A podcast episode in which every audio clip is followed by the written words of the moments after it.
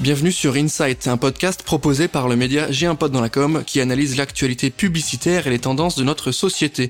Nous allons décrypter ensemble les différentes mécaniques créatives qui permettent de passer de l'idée à l'action.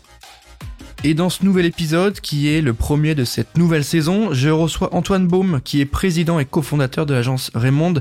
Salut Antoine, comment tu vas? Salut, ça va très bien. Merci beaucoup, je suis super ravi d'être là. On est content de t'avoir avec nous pour ce premier épisode, une nouvelle saison d'Insight. On va parler ensemble du rôle des marques, euh, de leur impact dans la société, dans nos vies. Il y a 10, 15, 20 ans, le rôle de ces marques-là, il était très très clair. On savait à quoi s'attendre, on savait quelle place ils avaient dans nos vies, notamment avec les moments de télé. Aujourd'hui, ça a changé. Leur présence, elle est un peu différente.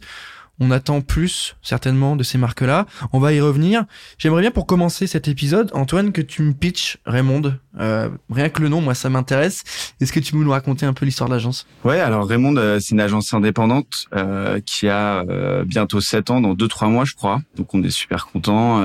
c'est une, une agence à peu moins de 40 collaborateurs qui, à l'origine, était surtout spécialisée en digital, social media.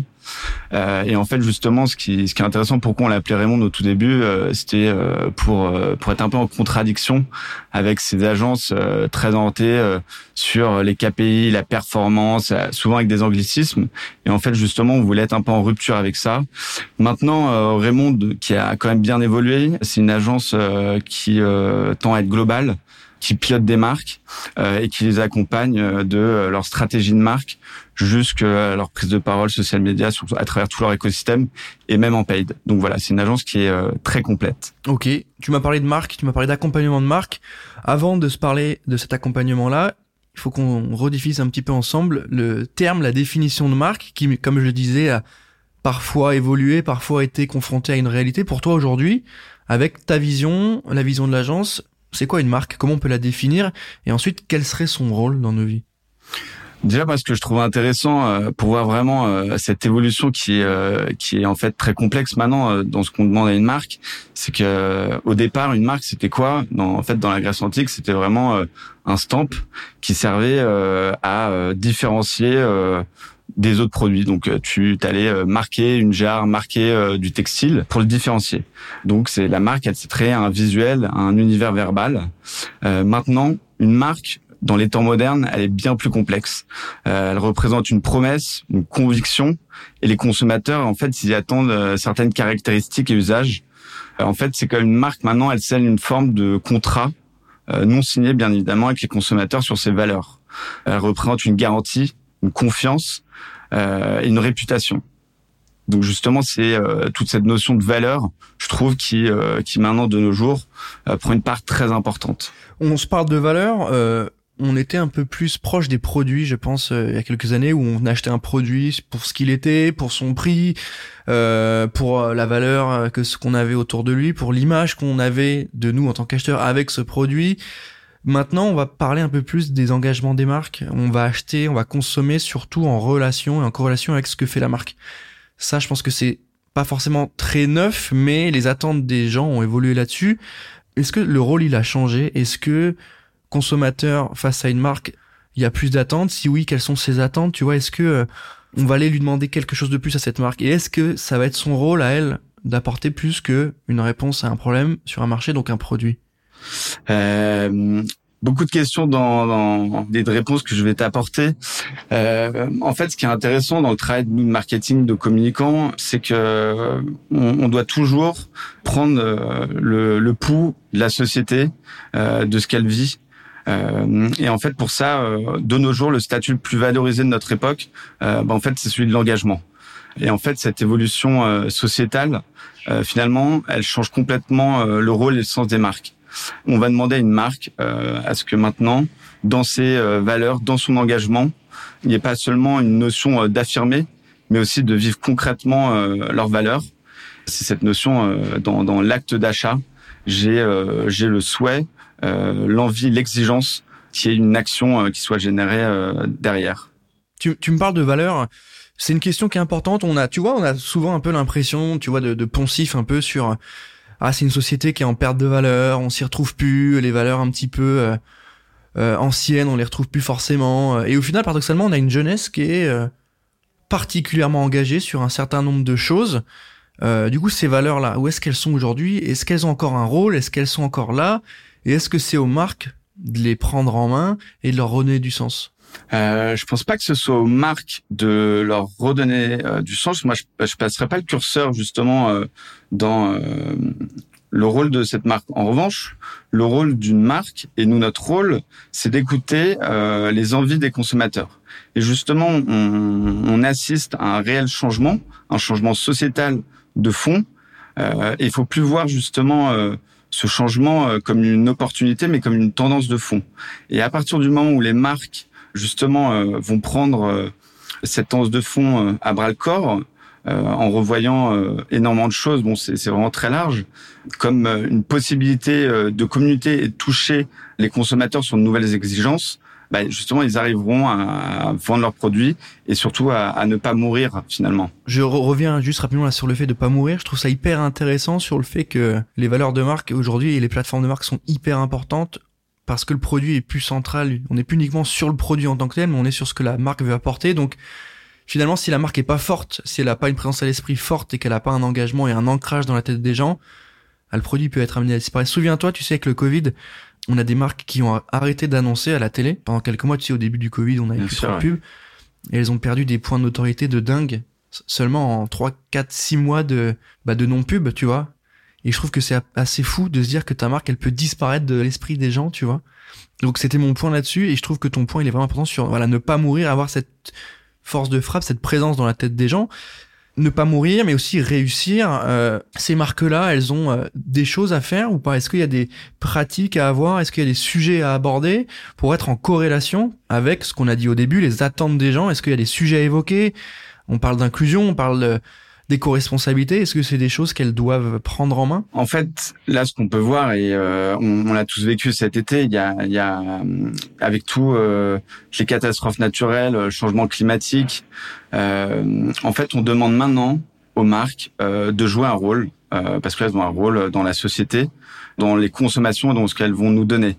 En fait, c'est important de dire les consommateurs, maintenant, ils restent pas fidèles dans cette notion émotive qui était à la fois orienté plus vers la créativité, euh, le fait d'être entertainé, le fait d'avoir un produit qui soit robuste, euh, qui permette euh, de, de, me représenter dans une société. En fait, maintenant, on demande aux marques d'avoir des valeurs fortes et justement, c'est ce qui va permettre aux consommateurs de leur rester fidèles. Et justement, on en parlait, c'est qu'il y a maintenant une grosse partie des consommateurs français qui restent fidèles aux marques lorsqu'elles épousent des valeurs telles que la solidarité, l'ouverture d'esprit et la protection de l'environnement.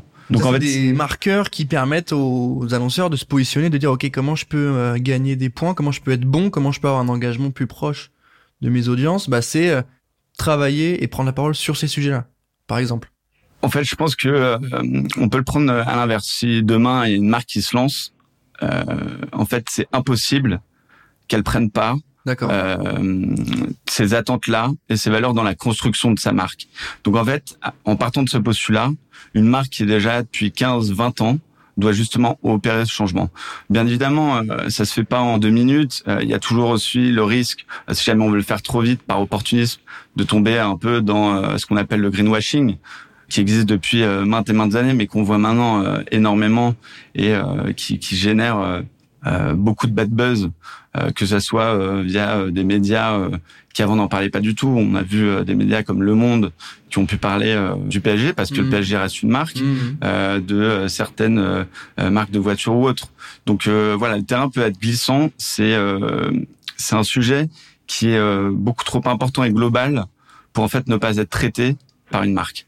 Du coup, est-ce que ça c'est bon signe que euh, les, les, Français, les, les consommateurs se s'engagent et prennent la parole. Tu vois, tu m'as parlé du PSG, ça a fait débat. Euh, Est-ce que pour toi c'est bon signe? Euh, Est-ce que c'est symptomatique d'une société qui est euh, en meilleure santé qu'avant, qui a plus de prise de conscience ou ou pas forcément? Est-ce que c'est la résultante de tous tes sujets à débat enfin, Je te posais la question parce que c'est vrai que les gens ont été ultra divisés. Pour moi, c'était assez évident que ouais, ça posait problème euh, que le mec quand on lui parle d'écologie ça le fasse marrer tu vois. Je, enfin, je trouvais ça un peu aberrant. Et en même temps j'ai vu des gens réagir en mode c'est pas grave etc enfin toi tu trouves que c'est un sujet euh, ouais c'est bien parce qu'on voit que les gens sont engagés ou à l'inverse ça démontre qu'on peut euh, on est vraiment dans un truc où il y a de la discussion et du débat et de la, tension très régulièrement euh, moi, je trouve ça très bien, euh, bien évidemment. Après, oui, euh, ça génère énormément de tension, même si euh, j'ai l'impression que justement ce clivage entre pour et contre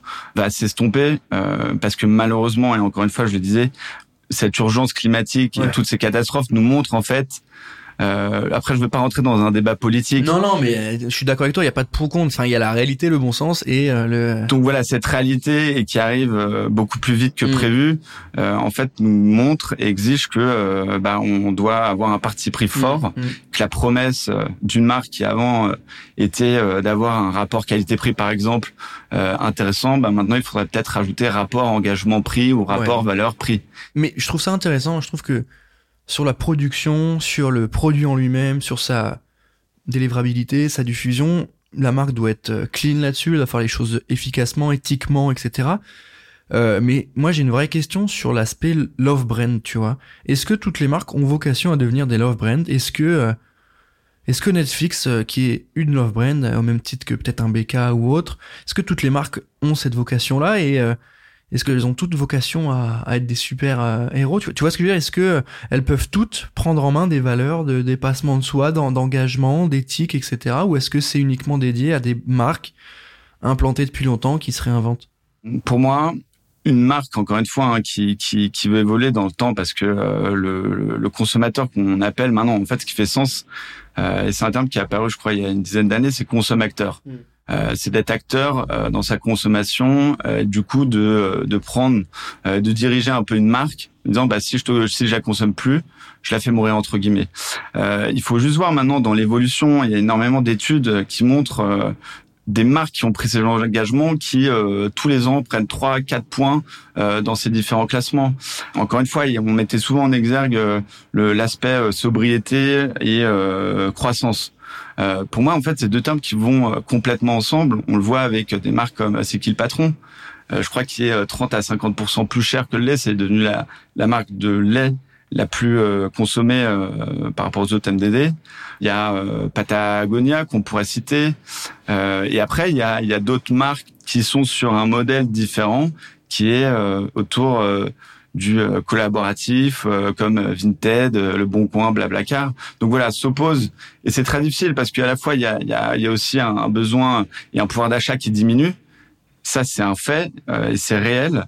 Et à côté, il y a une urgence climatique. Hmm. Donc attends, et, les consommateurs deviennent un peu schizophrènes. Et du coup, par rapport à ce que tu me dis là, si une marque fait une grosse promo sur un produit qui est pas forcément dingue, mais ou sur des produits qui sont censés avoir un prix parce que ça vaut ça, et ils font une promo, est-ce que ça peut être euh, déceptif pour le consommateur? Est-ce que ça peut être préjudiciable pour la marque? Est-ce que elle fait des Est-ce que c'est une mauvaise pratique? Tu vois, ce que tu me parles là que de marques qui coûtent cher. Donc Patagonia, ouais, c'est clean, tu vois. Mais comme tu l'as dit, il y a un pouvoir d'achat derrière des Français, ça coûte quand même très cher. Donc, est-ce que c'est aux marques de dire, ok, ces produits-là, ils valent ça?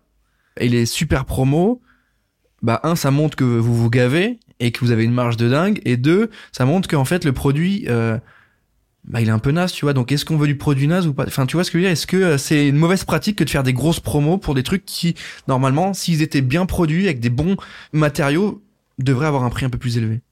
Euh, très compliqué comme euh, comme question, mais euh, je pense que euh, dans, dans ce qu'on attend d'une marque, il y, a, y, a, y a quelques années, j'avais une étude comme comme quoi le premier mot qui ressortait quand on, on, on, demandait aux gens de parler d'une d'une marque, c'était méfiance, le mot méfiance. Et en fait, justement, dans, dans un peu là tout ce changement sociétal, ce qu'on demande à une marque, outre son engagement, ses valeurs, c'est d'être authentique et transparente. Encore une fois, c'est qui le patron Ils expliquent pourquoi leur lait coûte plus cher? Parce qu'ils rétribuent euh, les agriculteurs ou les personnes qui euh, qui sont euh, en amont du produit qu'on va avoir. Et donc en fait, on va avoir un sentiment de fierté qui va arriver. Certes, ça coûte plus cher, mais voilà, ça fonctionne étant donné que c'est le lait le plus consommé en France. Ensuite, sur les autres marques, il suffit de regarder encore le Black Friday devient maintenant un gros mot euh, pour certaines marques, euh, ça devient un peu justement euh, quelque chose qu'il faut qu'il faut pas dire, qu'il ne faut plus sur quoi il ne faut plus communiquer. donc, je, en effet, je pense que cette course au prix le moins cher, en fait, les consommateurs qui ont, sont maintenant éduqués sur l'impossibilité d'avoir un prix très bas à partir du moment où il est local où ils respectent justement les valeurs sociétales, environnementales et la durabilité. Je pense que non, c'est pas c'est dans les prérequis justement dans, dans ce changement qu'on voit. non, c'est c'est pas du tout quelque chose à faire. Mais du coup, il n'y a pas un travail uniquement au niveau des marques à faire, il y a un travail aussi peut-être au niveau de des engagements des citoyens et de l'État au fait, parce que si euh, il faut du produit local de qualité avec une marque régionale ou française, du coup il faut euh, peut-être retravailler sur nos entreprises en France et du coup il faut peut-être un peu moins importer. Euh, donc il y a peut-être un travail qui euh, dépasse un peu le monde des marques ou peut-être que les marques peuvent euh, avec les citoyens accompagner ce mouvement-là qui va être malheureusement être l'apanage de, de, de l'État qui va prendre des décisions là-dessus. Est-ce que euh, c'est un sujet pour eux aussi? En fait, c'est euh, j'ai dit un article qui était assez amusant. Euh, en fait, dans, dans ce triangle euh, de l'État, les marques, donc les sociétés, les consommateurs. en fait, dans ce triangle, tout le monde se renvoie un peu la balle.